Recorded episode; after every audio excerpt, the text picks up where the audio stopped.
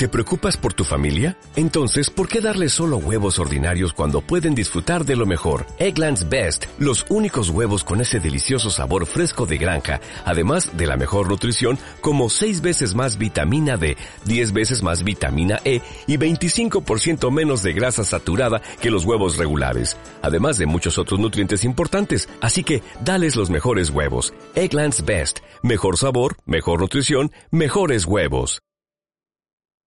Bienvenidos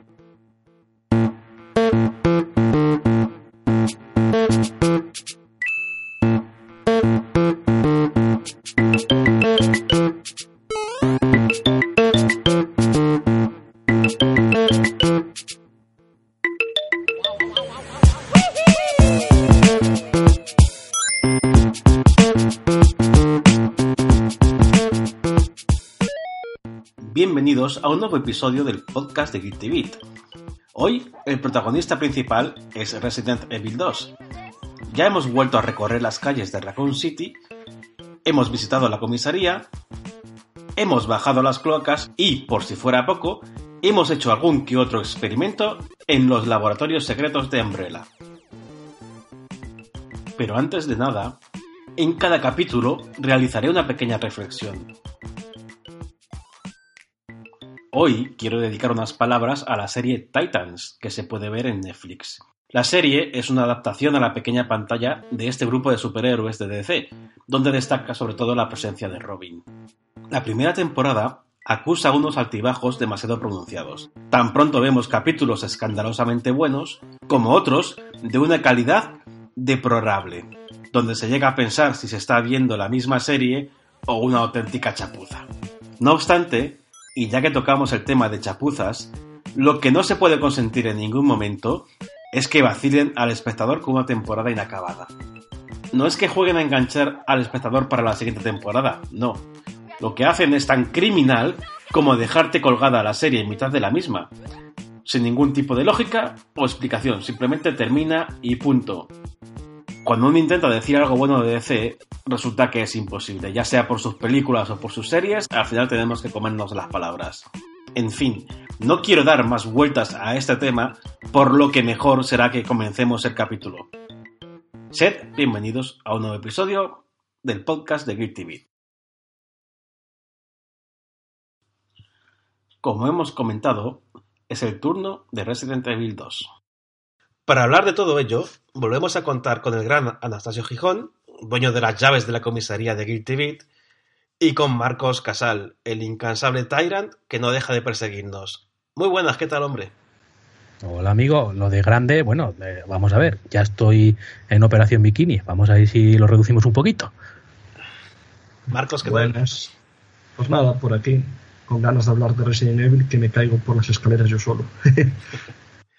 Oye, como es costumbre, vamos a empezar como, con un repaso rápido a, a, la actualidad. Pero antes de nada, me, quiero que me deis un titular de lo que os ha parecido el remake de Resident Evil 2. Eh, pues yo te diría uno muy sencillo con muy poquitas palabras. Sus tacos con nostalgia.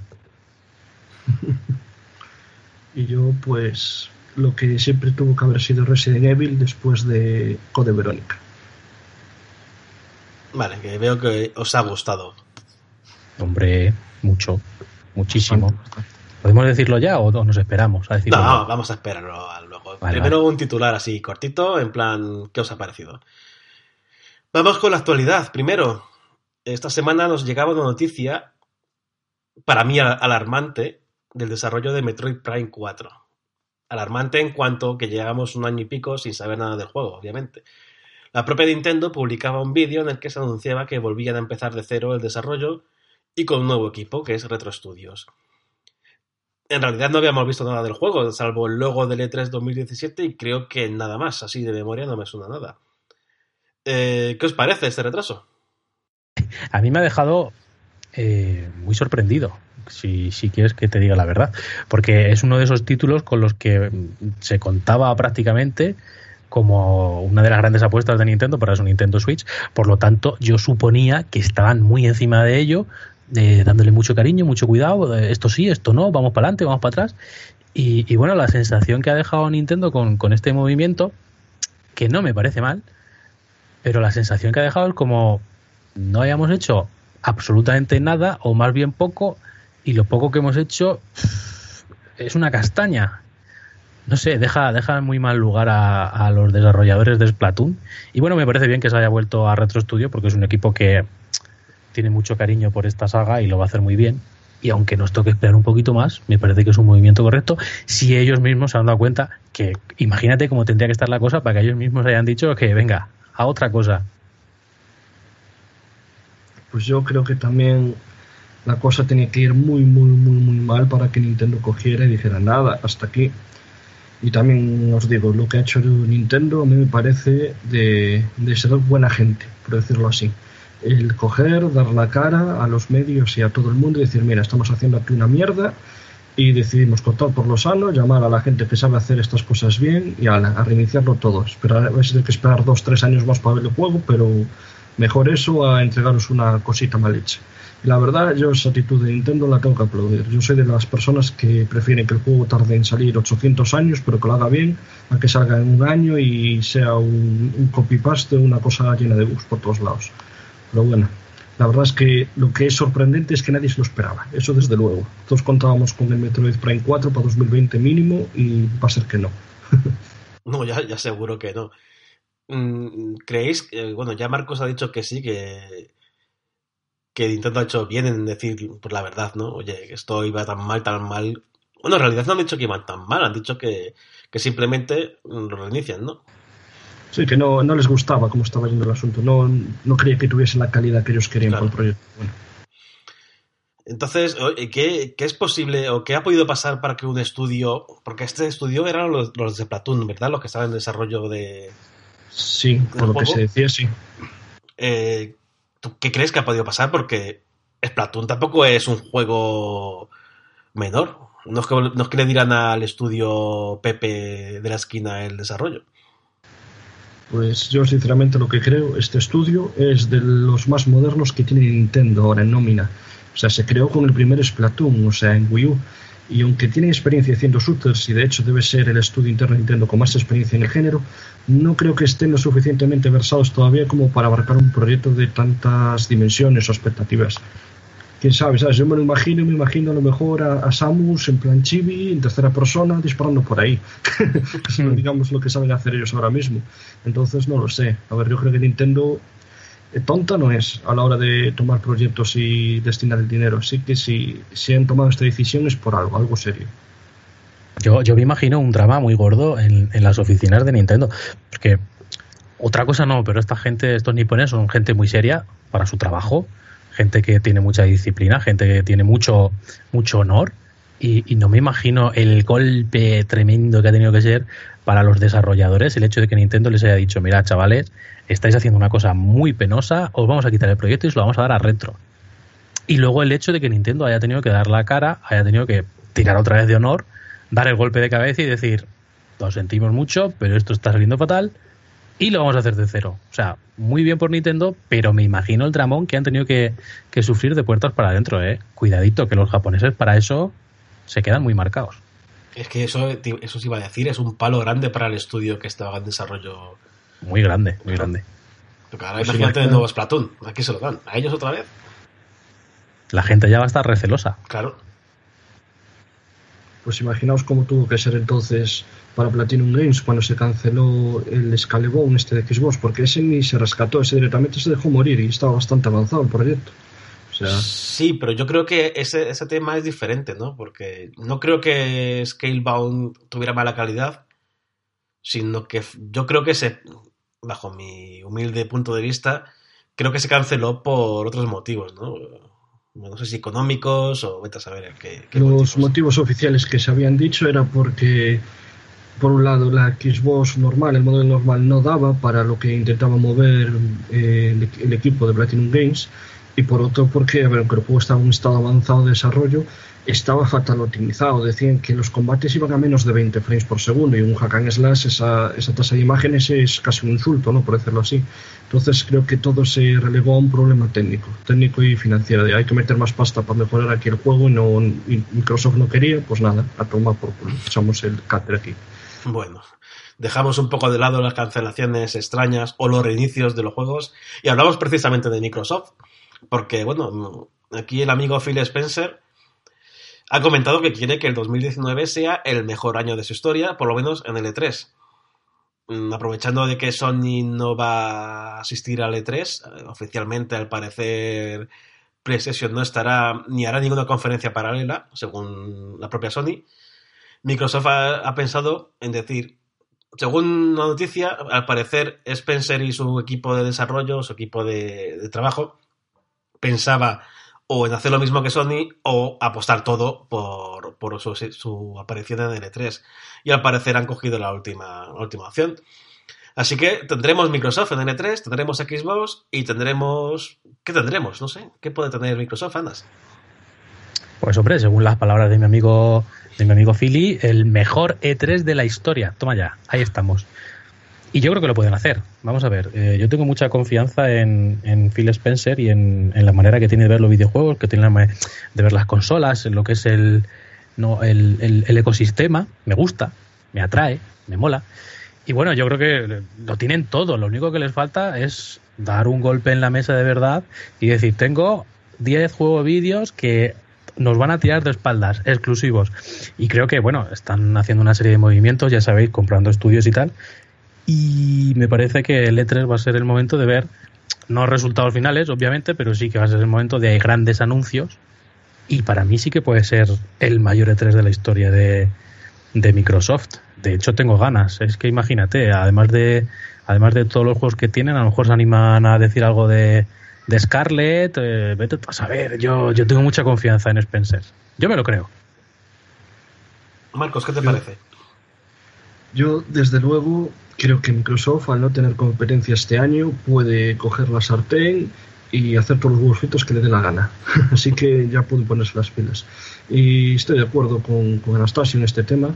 Microsoft lo hace todo maravillosamente bien, desde el tema de la retrocompatibilidad, el acercamiento al usuario, etcétera, etcétera, incluso el Xbox Play Anywhere este.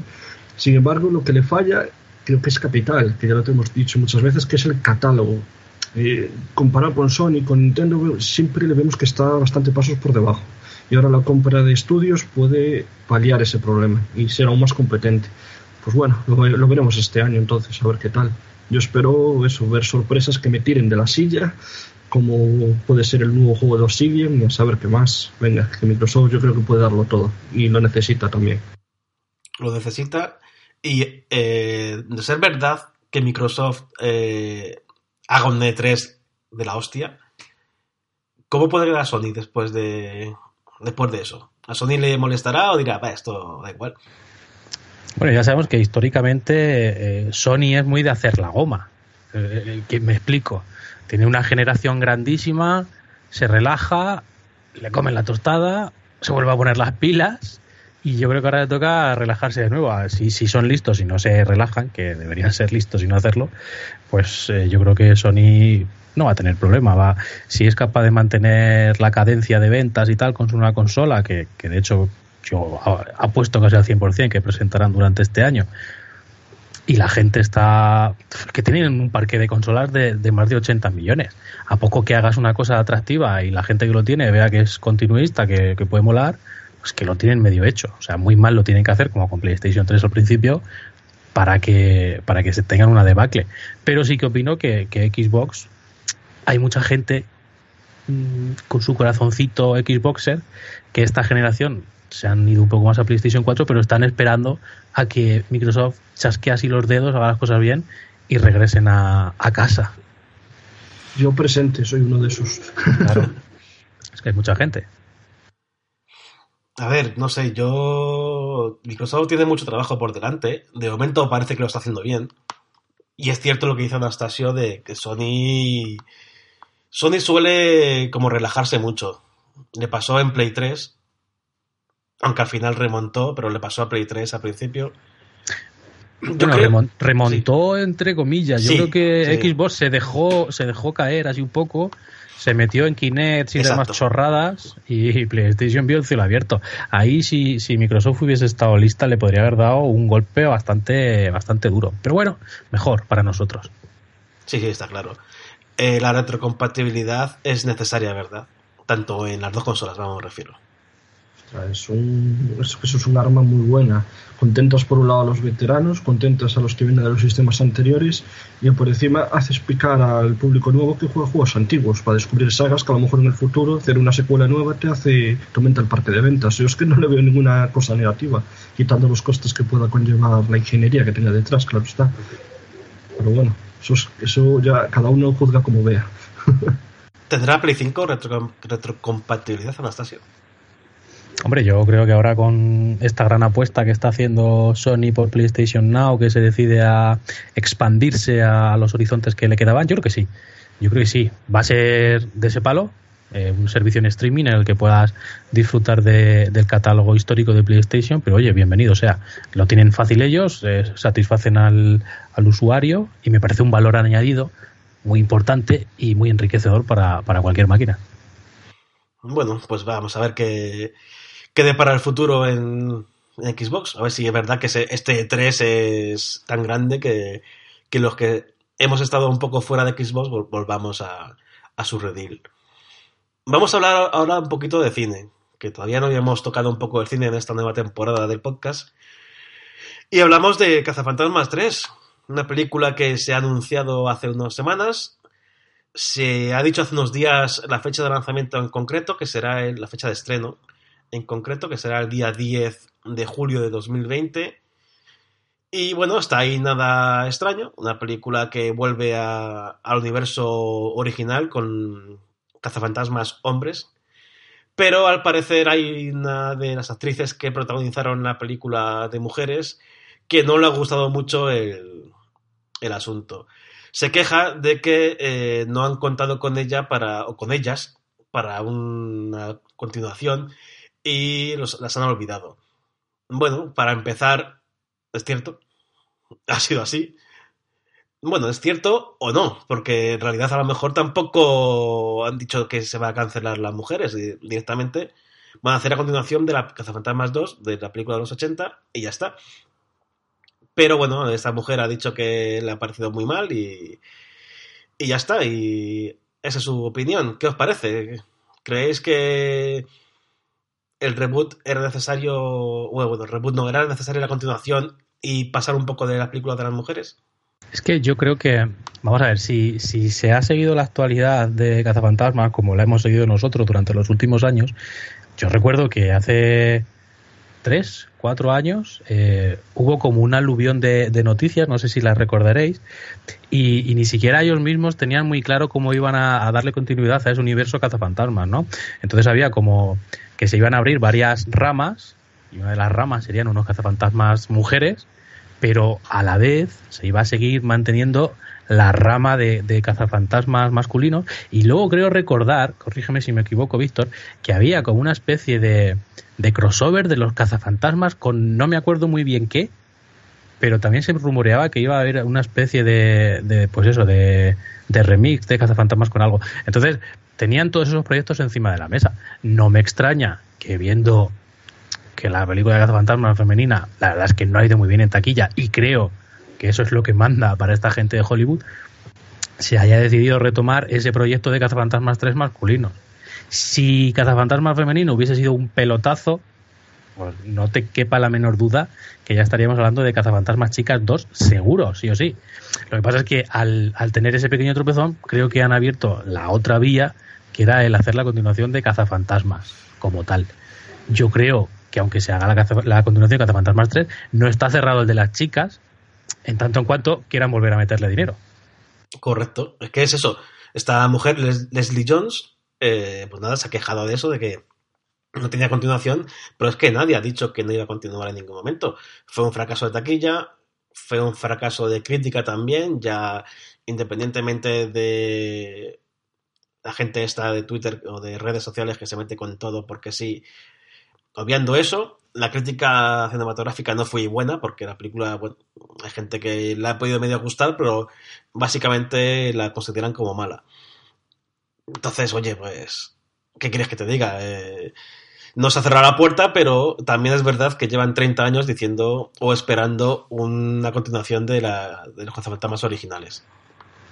¿Sabes lo que, sabes lo que, te, lo que te digo? Que Cazafantasmas es un proyecto muy difícil porque tiene un factor nostalgia y un factor ochentero muy, muy difícil de equiparar, superar, igualar. Entonces la gente que vimos los cazafantasmas originales, que queremos ver la nueva cazafantasmas, o con chicas o con chicos, lo que sea, pero somos nosotros mismos los que nos ponemos el listón demasiado alto y ya te digo yo que sea chicos, sea chicas, no nos va a parecer nunca bien, porque tenemos un recuerdo y nos ha marcado tan profundamente Cazafantasmas y Cazafantasmas 2 que va a ser muy difícil que esta Cazafantasmas 3 o Cazafantasmas femenino esté a la altura de nuestras expectativas totalmente eh, desorbitadas. Correcto, sí, estoy totalmente de acuerdo en ese sentido. es que no hay más, es que es así. Eh, eh, la nostalgia, que vamos a hablar luego de nostalgia, por cierto, con Resident Evil, la nostalgia es lo todo. De hecho, el Cazafantasmas, la primera a mí me gustó mucho, y la segunda, la verdad es que flojea bastante. Joder, es que es así, y, y sigue siendo los mismos personajes. Eh, Marcos, no has dicho nada. Pues yo, ¿qué queréis que os diga? Yo, Cazafantasmas, soy de los ultrafans de la primera película. La película de las chicas no fui ni capaz de terminar de verla, lo siento.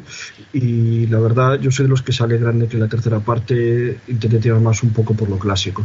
Que no, o sea, no estoy en contra de que en el futuro hagan una segunda parte con las chicas otra vez, pero desde luego yo no soy, no soy de su séquito de público que le iba a gustar. Así que por mi parte yo todo bien, entiendo la queja de la chica, pero es que Cazafantasmas ahora mismo yo la considero bastante muerta cinematográficamente y necesita eso, una inyección de, de algo clásico para poder revitalizarla. Pero bueno, poco más puedo decir.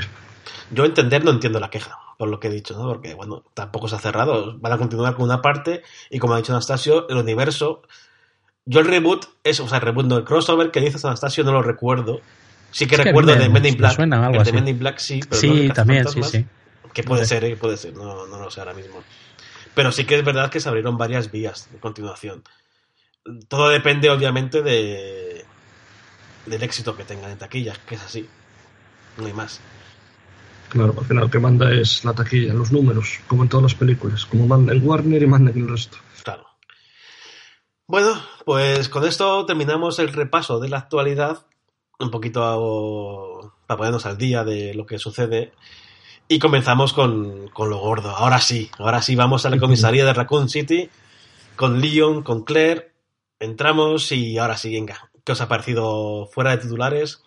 Desarrollarme un poquito qué os ha parecido el juego. Venga, empieza tú, Marcos, que siempre empiezo yo.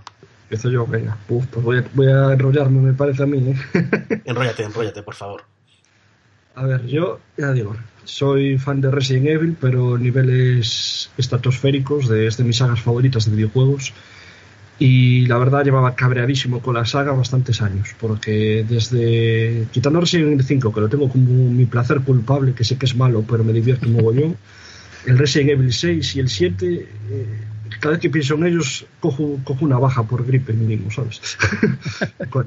Pero cuando fue, ya el primer anuncio del E3, que yo, yo estaba en plan, ¿pero esto qué es? Ahí veías a la ratilla, el, o sea, el tributo de la Play 1, alguien forcejeando con alguien que emitía sonidos de zombie, dices, ¿pero qué es esto? Yo, yo estaba circulando, debe ser el Resident Evil 8.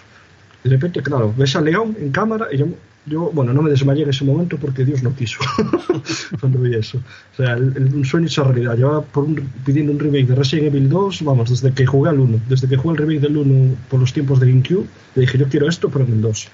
Y bueno, aquí lo tenemos, gráficos de infartito del Resident Evil 7, la cámara al hombro clásica del Resident Evil 4, y se recuperan los puzzles, se recuperan los momentos de tensión, se recupera al petardo de Mr. X, más petardo todavía incluso. y la verdad es que la experiencia es genuina, genuina, genuina, una pasada. Ya desde el juego con el que he abierto el año 2019, muy a lo grande. La gente dice que candidato a Gotti Nanai porque es un remake, yo lo siento por esa gente, pero para mí de momento va a ser difícil de desbancar ¿eh? como Gotti. Una pasada del juego. Y bueno, te dejo a ti ahora la veda para hablar, sigo yo después. No, a mí desde luego me ha parecido una sorpresa, entre comillas, porque claro, no nos van a hacer spoilers, pero me ha parecido un, un tratamiento estupendo como, como remake, ¿no? O sea, en la escuela de diseñadores de videojuegos creo que lo podrían poner como, como ejemplo, ¿no? De, muy buen remake. O sea, es, es, maravilloso. Aprovecha aprovecha de manera muy eficiente las, las ventajas que le ofrece la tecnología actual, sin dejar de lado todas las cosas que hicieron que nos marcara, porque al igual que Cazafantasmas, este videojuego, que es del año 98, pues a, a los más viejos del lugar, pues qué cojones, nos marcó muchísimo. O sea, Resident Evil 1 fue la repanocha, pero es que el 2 ya tenía una, una, una serie de manteniendo lo que es el género y manteniendo la mecánica, pero tenía una serie de novedades que, que hacían que Resident Evil 2, para la gran mayoría de, de, gente que lo vivimos en su día, fuese su Resident Evil favorito. O sea, porque el 1 fue el, el tortazo, ¿no? La, la, novedad, el ¡buah! Y el 2 fue ya la consolidación de la mecánica y además tuvo ahí una serie de, de mejoras como los caminos alternativos, eh, el que haya dos personajes para jugar, ya no fueron introduciendo un poquito más en la historia de, de Umbrella, eh, en fin, para mí fue un juego redondo de, del top 5 de, de PlayStation. Y, y, qué queréis que os diga? Pues este Resident Evil 2 de 2019 me parece una auténtica maravilla para mí está claro que es el, el remake perfecto. Yo lo, he puesto en análisis porque he alucinado y he flipado en colores como hacía mucho tiempo que no flipaba, de hecho. Porque es lo que decís, Resident Evil 2 para mí fue... Eh, para mí es el mejor juego de PlayStation. O de, la, o de aquella época, porque luego también salió en PC y en varias plataformas. Lo tengo en varias versiones porque cada vez... Solo tengo dos juegos que compro cualquier cosa que sea relacionado con ella, que es Street Fighter 2 y Resident Evil 2, curiosamente los dos de Capcom. Eh, en un viaje a Japón que hice, todo lo que relacionado que de esos dos juegos lo cogía. Aunque fuera el mismo juego en varias plataformas, pero lo compraba. Yo solo con eso yo creo que ya se entiende que Resident Evil 2 es, pues eso, para mí es un videojuego, o el videojuego mejor dicho. O sea que de, de, los tres que estamos aquí, quizás tú ibas a ser el más exigente con él, dado el fanatismo que te conlleva al ser tu juego favorito. Puede ser, y por, eso, y por eso le dije a Anastasio que este juego quería yo analizarlo para Gitebit, porque si hubiera sido un petardo de juego, lo hubiera dicho y no me hubiera callado, pero es que obviamente he flipado, no puedo decir nada malo de ese juego.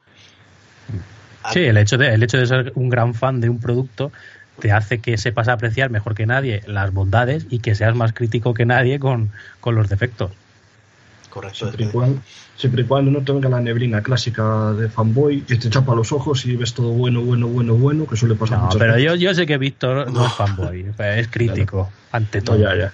Te he leído el análisis y sé que no, que has sabido darle también ahí con lo de las cintas de guardado, que también lo veo yo como un defectillo muy leve, pero... Sí, para mí, eso íbamos a hablar, también tenemos que hablar de defectos, obviamente, porque el juego no es perfecto, y para mí, eh, la dificultad yo ya sé, yo llevo diciendo mucho tiempo que ya tengo una edad para no jugar tanto a, a niveles de dificultad máximos o hardcore o como quieras llamarlo.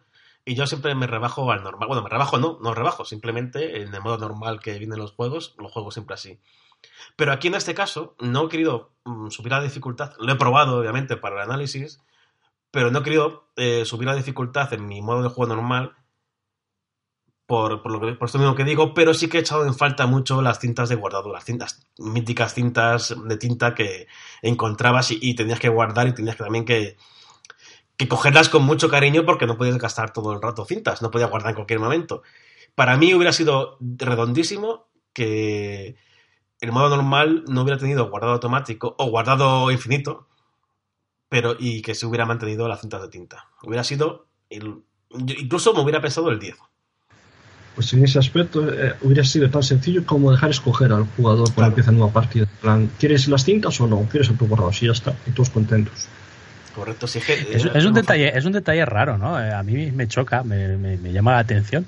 No sé, a lo mejor, eh, no sé, porque gente más casual puede acceder al juego o, o porque a los chavales de nuevo cuño eh, piensan que sois unos parguelas, Marcos, no lo sé, yo qué sé. Hombre, yo creo que el tema de los guardados, a ver, es, es un raro. punto que, que, da dificultad al juego, y bastante, creo yo. Ver, yo me lo he pasado en hardcore, y lo he sufrido, lo he sufrido. No es una dificultad para pasarlo guay entre rositas. Pero es que el tema de las cintas es cierto, es lo que dice Víctor, de que tienes que gestionarlas. No es llegar, guau, cojo un objeto, vuelvo para atrás, guardo, cojo otro objeto, vuelvo para atrás y vuelvo a resguardar. Por si acaso muere, no tengo que volver a coger el objeto. No te hace replantearte estas cuestiones el juego.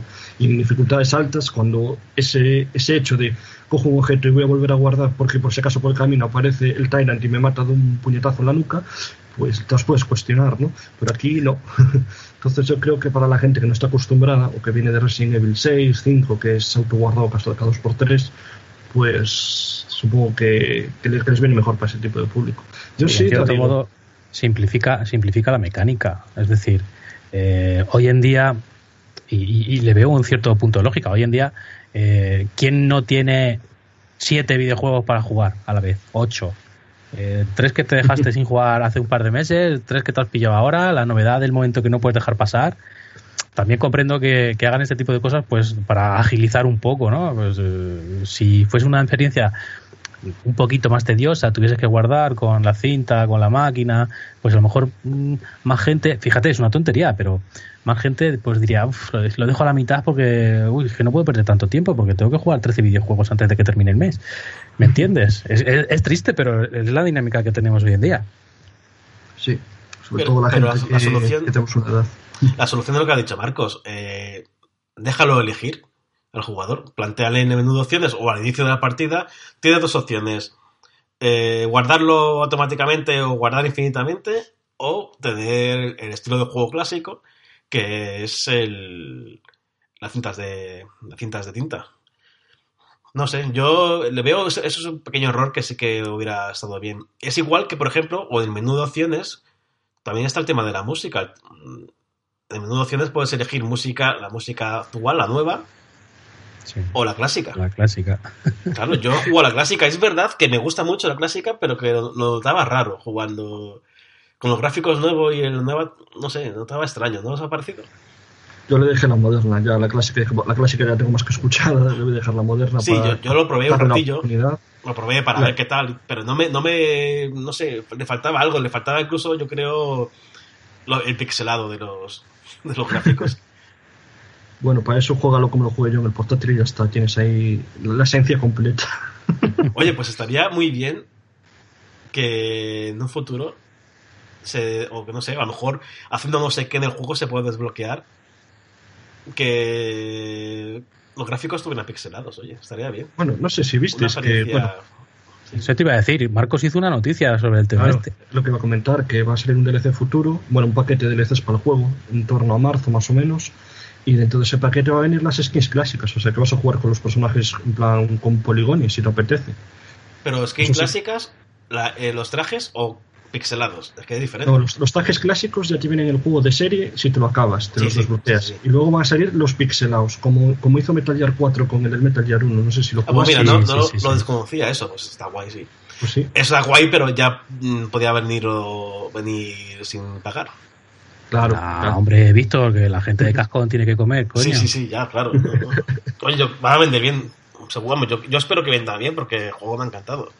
Bastante se han portado por no meter metiendo el For Survivor y el modo tofu de, aparte pagando, que los veía capaces, ¿eh? Hombre, sí, a ver. Oye, pues Capcom ha hecho. Capcom tiene dos caras, yo creo. La cara de, de hacerlo todo mal, tan mal como pasó con el Street Fighter V, que fue un desastre el lanzamiento, y hacerlo tan rematadamente bien como los remakes de, de, los dos Resident, porque el primer Resident también estuvo un remake fantástico. Pero el primer remake del Resident también tenía truco, y es que estaba el mismo equipo de desarrollo que el Resident Evil 1, pero tal cual persona por persona, y entonces sabían por dónde tirar y cómo hacer. Estaba el Mikami al frente. En este tiene la, digamos, ¿cómo decirlo? El hándicap a mayor es que es un equipo totalmente diferente y de sangre joven comparado al de Resident Evil 2, el equipo de Camilla. O sea, que cuidado, que mantener la esencia de ese juego con gente que no ha, o sea, que no ha participado en el desarrollo del original, eso es un mérito de la leche, por lo menos desde mi punto de vista.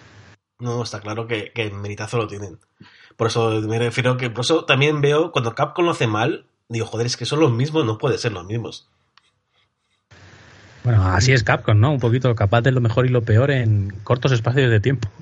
Es que la generación pasada, telita con Capcom, daban por cada paso bien que daban, daban tres mal. Y en esta, bueno, parece que están sacándose una nueva edad de oro, porque con Devil May Cry 5 también van por buenos, por buenos tiros, ¿eh? Bueno, Pues incluso también, es- Sí, ahora sí, que dime. No iba a decir que también es cierto que la generación pasada fue un poco la piedra de toque del DLC, los contenidos descargables y un poco el aprovecharse de la gente hasta que dijera basta. Entonces la gente ya dijo basta y muchas de esas compañías que te sangraban a DLCs es cierto que se han cortado un pelo, pero bastante. O sea, ahora el tema de los DLC sigue estando presente, pero creo que es un poco menos abusivo y un poco menos de echarse las manos a la cabeza como sí que fue durante la generación anterior, que fue un poco ahí, venga, vamos a tope hasta que alguien diga algo. Hasta que los usuarios se, se añadiría, añadiría un apunte a eso que has dicho. Y es que lo veo más, esa forma de volver atrás de vamos a aportarnos mejor que los usuarios, por las editoras japonesas que por las occidentales. Las occidentales, de hecho, creo que se ha vuelto la cosa más bestia. Sobre todo con el tema ahora de las lot boxes, los pases de temporada. Bueno, solo hay que ver los últimos Call of Duty que ahora te cobran dos euros por un punto rojo de, de una mirilla y cosas que a mí, por lo menos, me, me sacan de quicio. En plan, ¿a qué nivel hemos llegado, no? Pero sin embargo, si en las japonesas, tanto Capcom, Square Enix y alguna más por ahí es importante, veo que se han relajado con el tema o por lo menos han evolucionado el concepto, cambiado, haciéndolo más atractivo para el usuario. Creo yo, vaya.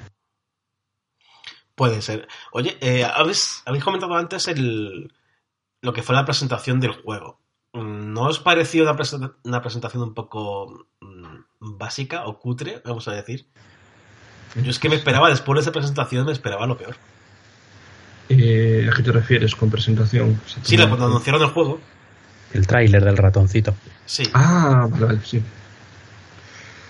Pues yo, la verdad es que me cautivó en ese tráiler sobre todo la ambientación, el toque de terror serio, como de diciéndote eh, o gritándote, hemos madurado, esto no es la peli de serie B del año 98, ¿no? Esto nos lo estamos tomando en serio. Con esos golpes de escena ahí, con las cámaras, la, la música en plan que recordaba a los momentos tensos de The Walking Dead. A mí, no sé, desde el primer momento me transmitió muy buenas vibraciones. Y luego, bueno, cuando vio el primer gameplay ya dije, vale, esto es lo que yo quería. La el Resident Evil 2 con el control de disparo de los nuevos, bueno, ahora solo falta que me metan el backtracking y ya chapamos. Tardó Chapamos. mucho en aparecer el primer gameplay.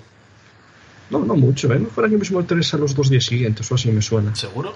No lo recuerdo, ¿eh? sí. Puede ser, puede ser. ¿eh? Si tú lo dices, es probable. No, yo no lo recuerdo. Yo tengo, pensa- Eh. eh, yo tengo en memoria que tardó bastante en aparecer. Es que creo que durante el E3, cuando fue la presentación de Sonic, que fue donde se inauguró el juego, así a nivel World Premiere, fue el tráiler del ratoncito. Después sacaron otro que ya, eh, digamos, cogía partes del argumento y lo hacían eso, como un tráiler de una serie de terror, ¿no? Que, se- que también em, em, motivaba esos sentimientos de, oh Dios mío, esto está muy serio. Pero también después en L3 se sacó el primer trailer gameplay, con partes de gameplay. Y luego más adelante, que seguramente sé que tengas tú la memoria, que ya era el, el vídeo perfecto para ver las mecánicas, era el de la comisaría con León, Sí. donde se vio el, primer uso del cuchillo y todas estas historias. Eso Puede vino mucho después. Pero sí que había un trailer con partes pequeñas de gameplay, que se miraba ahí a León disparando a la cabeza a un zombie, eh, corriendo por los pasillos de la comisaría y por la ciudad y tal. ¿Echáis de menos algo del Resident Evil del 98 que no aparezca en el nuevo? Yo sí, tener 20 años menos. Se ha jodido yo. Pues yo quizás que hubo algunos cambios, que tampoco quiero comentar mucho por no hacer spoiler, que no me dejaron del todo contento como si me dejaron en el original. O sea, por decirlo así por encima, eh, ciertas salas que no están de la comisaría, como puede ser la sala de tortura que se cambió por otra cosa, o, o ciertas interacciones con ciertos NPCs que han cambiado la forma en la que hablas con ellos o la forma en la que ellos acaban. Por no poder entrar en spoiler, vale, estoy hablando muy críptico, pero Sí, no sí, no, no vamos a, no vamos a contar spoiler porque el juego acaba de salir hace unos días y no queremos tampoco desvelar demasiado. Y Anastasio, eh, aparte de los 20 años de más que tienes, ¿cogerías algo de aquel juego para este? No, la verdad es que no. Eh, el juego de 1998 está perfecto tal y como fue, la manera que se nos entregó, la manera en que lo disfrutamos. Y creo que este remake, pues, está, está guay. Bueno, han cambiado algunas cositas. Ellos sabrán por qué. eh, Tienen una serie de oficinas con señores con trajes que piensan las cosas muy bien y muy despacio. Y seguro que ha sido lo mejor para nosotros y para el juego. Entonces, bueno, no, no, no, no voy a decir que he hecho nada en falta, ni que podría haber y que no podría haber, porque la verdad es que es un juego bastante, bastante redondo, que queréis que os diga. Así que me quedo con mi Resident Evil de 1998 y me quedo con este de 2019. Exacto, todos coincidimos, me parece. Sí, yo lo, yo lo, he dicho en el análisis, que podéis leer en Guilty por cierto, que gracias a Capcom ahora puedo jugar a, mi, a uno de mis juegos favoritos dos veces, o de dos formas diferentes. Así que me parece maravilloso en ese sentido. Es verdad también que todo el mundo tiene en mente la comisaría, y esto me pasaba a mí en el primer juego. A ver, no es una crítica ni es nada, nada malo, porque el juego sigue siendo buenísimo, pero una vez que sales de la comisaría, me pasa en los dos juegos, que queda como que el encanto desaparece un poco. es que desaparece mucho, o sea, a partir de a partir de que termina la comisaría, esto como más trepidante, una carrera hacia adelante sin mirar atrás para llegar al final del juego. Y, es cierto que, la parte de la comisaría es la que se disfruta con más calma, con más tranquilidad y es, es más survival horror así de, de puzzlecitos y tal que el, que el resto. Y es personalmente a mí es lo que más me gusta. Es que la parte de las cloacas, tanto en el original como en este, es la parte más coñazo, creo yo. Sí, sí, claro. Y luego en el laboratorio tampoco mejora la cosa. Bueno. tiene algunas cosillas, pero en el laboratorio tampoco. Mejor que las cloacas, sí. Pero no me parece que, que remonte al nivel del inicio de la comisaría, que es mitiquísimo, que eso es insuperable. La comisaría está, está al nivel de, de la mansión y, punto. Es la mansión de los, como quien dice. Sí, claro, que es una mansión realmente. ¿Y el tema puzzles os ha, gustado, os ha gustado el tratamiento nuevo que ha tenido, los cambios? Sí, la verdad es que sí, o sea, poca diferencia hay, o sea, sí que cambian los puzzles, pero en esencia, o sea, el, nivel de reto que te ofrecen o el nivel de backtracking es el mismo, poca diferencia he notado. Y la verdad es que genial, o sea, están muy bien permeados en aventura, eh, pican muchísimo, sobre todo estos así más nuevos para conseguir expandir el inventario, las como le llamaban las cartucheras, ¿no? Cuando ves una ahí te empiezas a riñonera, parece que pone, riñonera, Riñonera, sí. Riñonera, exacto. Dices tú, wow, la quiero, la quiero, la quiero, y te empiezas a romper la cabeza, que si la tecla de aquí, no sé qué, no sé cuánto, y joder, esas cosas molan muchísimo. ¿A cuánto tiempo hacía un Resident Evil que no, no tenéis esa sensación? Porque por el en el 7 la hay, pero se perfila. Aquí ya vuelve tal cual como, como siempre en la saga. Es genial. Yo, bueno, sí, a ver, los puzzles me gustan mucho, pero también es verdad que me ha parecido... Es más difícil encontrarlos o encontrar las piezas que mm, luego... Mm, como resolverlos, no sé. Eh, no, me ha parecido muy complicado tampoco, en ese sentido. El desafío sí es encontrar más que nada. Claro. luego los puzzles son, a ver, son sencillitos, pero ya en su día no eran muy difíciles. No, lo más jodido son las cajas, o sea, las cajas fuertes porque siguen el modelo de PlayStation 1 de no darte indicaciones, simplemente guíate por tu instinto, busca las notas y si las tienes, pues anótala tú en, en vida real en un papel y lo pones. Eso sí que me ha llegado a forzar el juego, que me quedé, van a huevos. Pero por lo demás, todo sencillito. Bueno, ya tenemos aquí el 2. Mm, ¿Qué futuro le veis a la saga con este remake? ¿Seguirá Capcom aprovechando pues la popularidad que le ha dado para, yo que sé, para un Resident Evil 3, por ejemplo. Creo que sí, yo creo que sí. De hecho, la misma Capcom llegar a decir que en función de cómo estuviese la recepción en el Resident Evil 2, que igual se pensaba en remaquear el 3, y visto lo visto, que fue salió hace un día una noticia de que en Steam vendió 300.000 unidades de salida el juego, o sea, solo en la tienda de Steam, omitamos comprarlo en tienda física, omitamos comprarlo en tienda de que solo en Steam 300.000 unidades de salida. O sea, creo que es el segundo juego de Capcom mejor vendido en Steam, el Resident Evil 2. O sea, éxito. Y eso me parece a mí que vamos a tener sí o sí remake de Resident Evil 3, seguramente siguiendo la misma filosofía del 2. Con lo cual también lo aplaudiría, por supuesto. ¿Tú qué crees, Anastasio? Hombre, yo no creo que, lo vayan a hacer, creo que ya lo están haciendo. Creo que ya tienen en el horno el 3 y, y, tienen que tener la mirilla al Code Verónica seguro es que es un juego que, va a vender muchísimo. O sea, tú, si, si pulsas un poquito a la gente en redes sociales, joder, es que yo creo que hay un hype que te mueres y que en el grupo de Guilty Beat, eh, a lo mejor llega Red, Red, lo diré, Red, joder, que no lo digo, Red Dead Redemption, gracias. Y, y hay hype, ¿no? Y ves que se lo compran cuatro, pero ahora ha llegado Resident Evil 2 y hay muchísimo más hype y nos lo hemos comprado 12. Y, ves la gente en redes sociales y fotos de Resident Evil, y Resident por aquí, Resident por allá, y me voy al Resident. Yo creo que ha habido mucho hype y mucha venta, eh. Cuidadito, que, puede ser un pelotazo gordo. Y bueno, pues eso es, son remakes. ¿Habrá un Resident Evil 8? Seguro, también. O sea, el 7, dentro que cabe, tuvo unos números mediocres, según recuerdo, y pero al público le gustó, o sea, la crítica general del público es que estaba guay, que les molaba. Entonces, viendo el 2, lo que está vendiendo, el motor, que sabéis que es el mismo, tanto el 7 como el 2, el Re Engine este, el 8 está cantado también que va a salir. Igual va a tardar, igual está 2022 o así, no lo vemos, pero que va a haber seguro, seguro. Joder, que creo que, dime, creo que la buena acogida de, de estos remakes van a hacer que en el 8 intenten tirar un poquito más hacia este tipo de survival clásico. O al menos esa es mi Ojalá, por favor, ojalá. Ojalá, sí, sí. El 7 me gustó, pero bueno. Que destierren las patadas de, León del 6, por favor. No, si no, no, a ver. Yo un miedo, el miedo que tenía era ese que, que el León de, de Resident Evil 2 se pareciera al del 6. Uf me hubiera, te digo, urticaria, ¿eh? Me hubiera entrado. Es que el León Jackie Chan, Dios mío, es que poco más le metían los combos de Street Fighter y los Hadouken que no desentonaban en el 6, ¿eh? Poco le faltaba. bueno, Resident Evil también nos ha dado películas que tenemos que hablar un poquito de ellas. Poquito es de plan, ¿nos ha gustado alguna? A mí solo la primera, el resto como si no existiese, la verdad.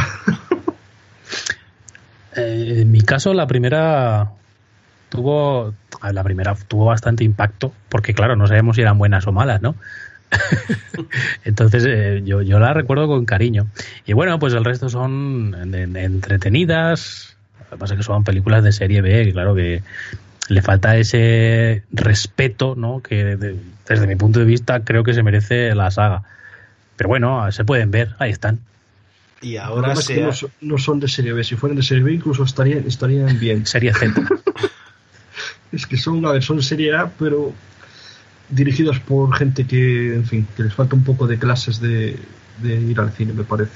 Porque las escenas de acción, por lo menos de la última, que es directamente tantos cortes de escenas que no ves las batallas. Directamente tú ves cortes de escenas. no, no, te das cuenta de lo que estás haciendo. O sea, es una borrada, pero bueno. Ahora, se ha dicho que va a haber serie. Exacto. Sí, sí, sí. A ver, a ver qué tal, porque, porque son de la misma gente, además. Sí, la misma productora que las de cine. Solo, solo puedo decir una cosa. Podemos tener suerte de que el director principal de las de peli de las pelis de Resident Evil, que es el Paul W. Anderson, este está ocupado ahora mismo con la peli de Monster Hunter. O sea, ahora se encarga de destrozar los sueños de los hunteritos. Así que por lo menos igual deja suelta Resident Evil y la coge un director más competente. Sí, pero no deja, no deja nunca de sacar a su Mm, mujer o exmujer, no sé si se ha llegado a separar. Ah, es la, mujer, sí, la Mila Jovovich. Este. Pues ahí está, en Resident Evil, en Monster Hunter y en todo lo que sea, la chica. Posiblemente en Street Fighter, en Dragon's Dogma. Oye, pues en Street Fighter, no sé, podría hacer de cambio a lo mejor, pero otra cosa, no sé. Hombre, un poquito ya mayor. Sí, sí, bastante, bastante mayor. Pues nada, hasta aquí hemos llegado con, con Resident Evil. Ha sido, como hemos dicho, mm, no sé si sorpresa. visto? ¿Es sorpresa? ¿O directamente esperabais así? Es una sorpresa agradable el hecho de que hayan hecho las cosas bien. Para mí la sorpresa ha sido que tal cual como lo tenía en mi cabeza se ha manifestado en mi PC. Esa fue la sorpresa. o sea que perfecto, todo y maravilloso. Bueno, pues eh, lo he dicho, nos ha gustado mucho, demasiado diría, y ojalá, ojalá hicieran muchos juegos así. Y los remakes, los remakes que se han hecho o que se hacen, fueran todos al menos similar a, este, porque hay mucha gente que aprovecha el remaster en vez del remake, que es algo diferente. Y sacan auténticos eh, bodrios, por así decirlo, o juegos... Vamos, vamos a decirlo, Kingdom Hearts, por ejemplo. Kingdom Hearts el primero se merece un remake. Solo, aunque sea solo para mejorar la cámara. Sí. Sí, sí, sí, sí. se, aprovechan de, se aprovechan de la buena fe y de, y de los feels de la gente, de los sentimientos que, que se lanzan por cualquier producto que, que les tire de nostalgia. Es, triste, pero es justamente el peor caso, porque yo por lo menos ni me sé cuántas remaster hay. Sé que hay el 02, el 25, el 88 o cosas así. Yo ya no sé ni si quiero comprarme algún día la recopilación, yo no sé ni cuál voy a comprar porque no me entero. No, pero el problema de Kingdom Hearts es que juegas al primero y eh, es insufrible. O sea, no puedes. eh, esa cámara es eh, la dejas la dejas por imposible. Por muy bien que sea la historia, por muy buena que sea el juego, fue el juego en su momento, ahora no puedes jugar a ese juego porque estamos acostumbrados a otra cosa. Las mecánicas, Claro. es que son así de caprichosas. Bueno, pues nada, eh, decimos que nos vamos a liar con Kingdom Hearts y esto tocará próximamente, de hecho. Bueno, que hasta aquí hemos llegado. Terminamos un nuevo programa de podcast de Beat, pero antes nada queremos o quiero que tanto Anastasio como Marcos recomienden algo que no sea Resident Evil 2, por favor. Que ya lo hemos recomendado mucho. Pues venga, empiezo yo. Recomiendo. Claro, lo que pasa es que. Bueno, pero llegáis a la segunda. Recomiendo, recomiendo Anthem. Estoy jugando a la demo esta que han sacado este fin de semana, la demo Pip. Y bien, bien, me gusta. La, la demo en sí está saliendo horrorosa en cuanto a mala distribución de los servidores, eh, crasheos y tal. Pero cuando consigues jugar, el juego está muy bien. Es un, es un Destiny en plan TPS y a mí, por lo menos, me gusta la ambientación y me gusta cómo lo han hecho. Está majete. Me sorprende eh, que recomiendes Anthem. Mm, está majete. Marcos, Sí, te- Pues yo, quitando Resident Evil, sigo dándole candela al bueno del Ace Combat 7, desbloqueando aviones, desbloqueando nuevas fases y nuevas cosillas, que el juego tiene mucho que dar, tiene mucho mucha cuerda que tirar. Y nada, mínimo que te gusten un poco los juegos de aviones, Ace Combat 7 es obligatorio en la estantería. Es también otra maravilla. Es, otra es otro estudio que, digamos, ha resucitado las cenizas, porque llevaba también muchos juegos un poco chof, el Ace Combat 6, el Assault hizo un poquillo caquilla y con el 7 se han coronado otra vez volviendo a lo clásico. O sea, tenemos un caso similar a lo que aconteció con el remake de Resident Evil 2. Para que veáis, este 2019 a que apunta. Bueno, pues chicos, chicas, eh, esto ha sido todo. Nos vemos en otro programa que supongo, si nada viene bien y si mi, gar mi garganta aguanta, será el fin de semana que viene. Anastasio, gracias por pasarte. Muchas gracias a ti, amigo. Y Marcos, nos vemos en otra, ¿verdad? Gracias a vosotros, que sean más y mejor. Hasta otra.